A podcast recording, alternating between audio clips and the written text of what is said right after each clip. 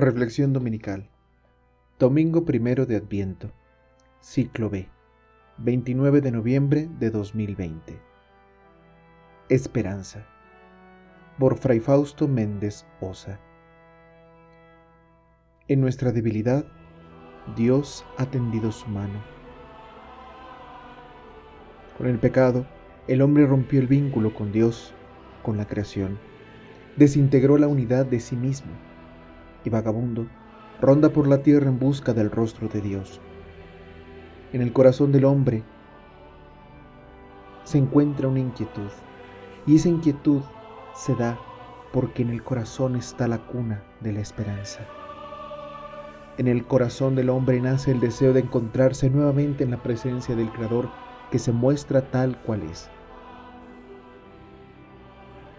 Ya no tendremos miedo de que nos ve desnudos, es decir, débiles, necesitados, hambrientos y sedientos de un amor que la tierra no es capaz de darnos. El hombre tiene en su corazón el impulso de una búsqueda por darle sentido a su existencia. Se busca para saber quién es, a dónde va y a dónde quiere ir. Y en este nuevo comienzo, estas preguntas adquieren un nuevo significado a la luz de la esperanza como promesa y no solo como deseo como una certeza que se habrá de cumplir y no como una idea efímera. El hombre es un ser abierto al futuro, sin olvidar su pasado y sin dejar de vivir en el presente. Desea la eternidad porque le ha encontrado un propósito a su existencia. Cuando el hombre es capaz de reconocer la acción de Dios en cada instante del día, la vida adquiere sentido. El Señor le da sentido a las fatigas y alegrías del hombre. La iglesia conmemora los misterios de la redención, buscando que nos abramos a las riquezas del amor de Dios.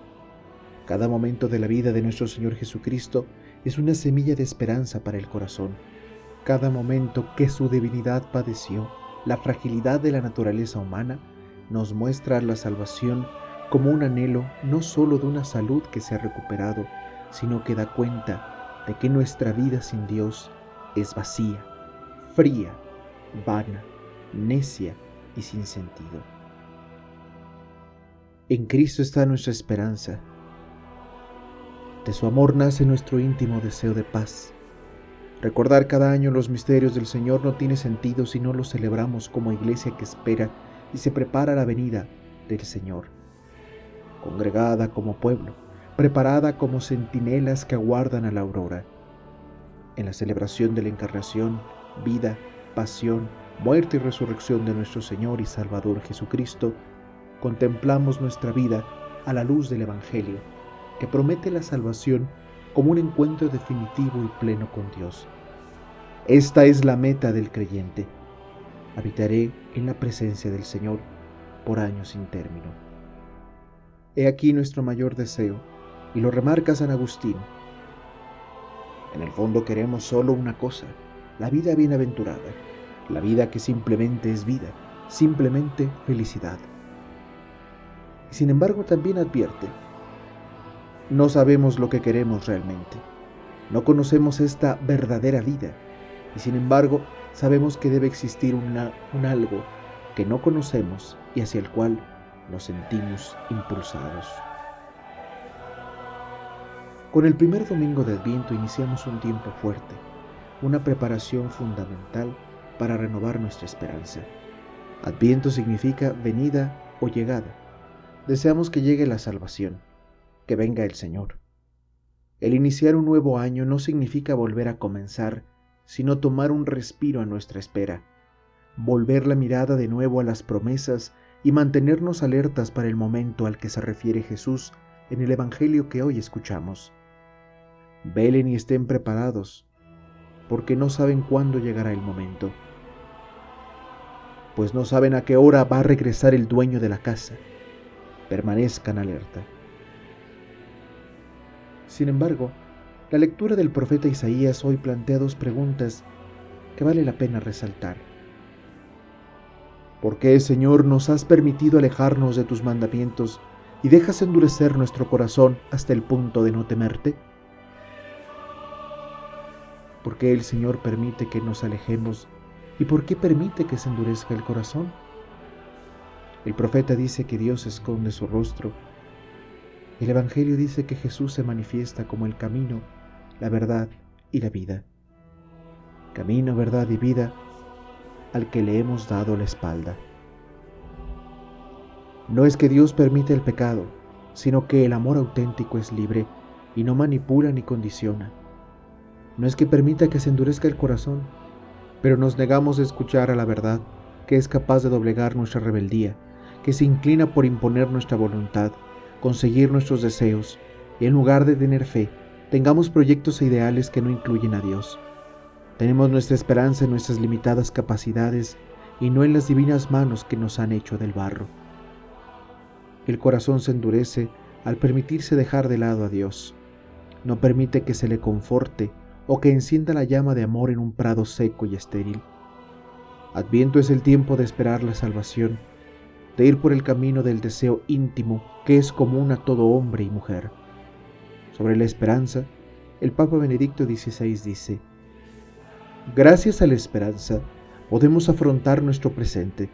El presente, aunque sea un presente fatigoso, se puede vivir y aceptar si lleva hacia una meta si podemos estar seguros de esa meta y si esta meta es tan grande que justifique el esfuerzo del camino. El presente que nos ha tocado vivir este año ha traído mucho dolor, incertidumbre, fatigas, pérdidas y grandes miedos que parecen nublar la espera de una celebración gozosa de la Navidad. ¿Para qué vivir Adviento si no podemos celebrar Navidad con la familia, con los amigos? Celebramos Adviento como ese momento decisivo para sanar el corazón desanimado, para calmar la sed de certezas y encender las lámparas para velar, para estar alertas y recordar que también nuestros padres esperaron largo tiempo el llegar a la tierra prometida, esperaron un lugar donde habitar sin ser perseguidos, esperaron la venida gloriosa de nuestro Señor. Hoy que estamos con Él y Él está en nosotros, la esperanza está viva en el corazón. Pero dispongámonos con fe a vivir este momento, esta circunstancia, a afrontarla como iglesia que confía en el amor de Dios que no falla y que nos ha dado lo necesario para esperar el día que no se acaba. Celebrar, vivir adviento, es saber que la Navidad es el misterio que recuerda que Dios está en medio de nosotros y que juntos nos preparamos para celebrar que a pesar de todo, estamos juntos y el Señor está con nosotros. Feliz Año Nuevo. Esta es una auténtica felicitación cristiana que reconoce el final de un tiempo y el inicio de otro. ¿Qué nuevo tiempo es el que inicia?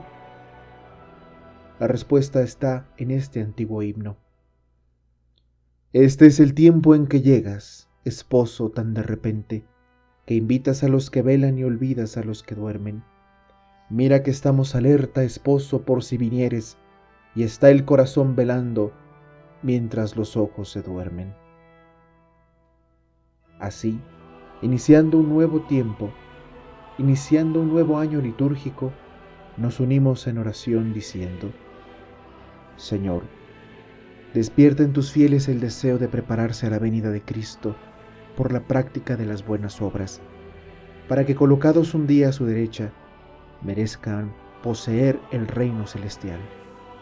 Por nuestro Señor Jesucristo, tu Hijo, que vive y reina contigo en la unidad del Espíritu Santo y es Dios, por los siglos de los siglos. Amén. Inició el adviento. Ven, ven Señor, no tardes. Ven que te esperamos. Dios contigo conmigo, con nosotros. Feliz domingo, feliz adviento.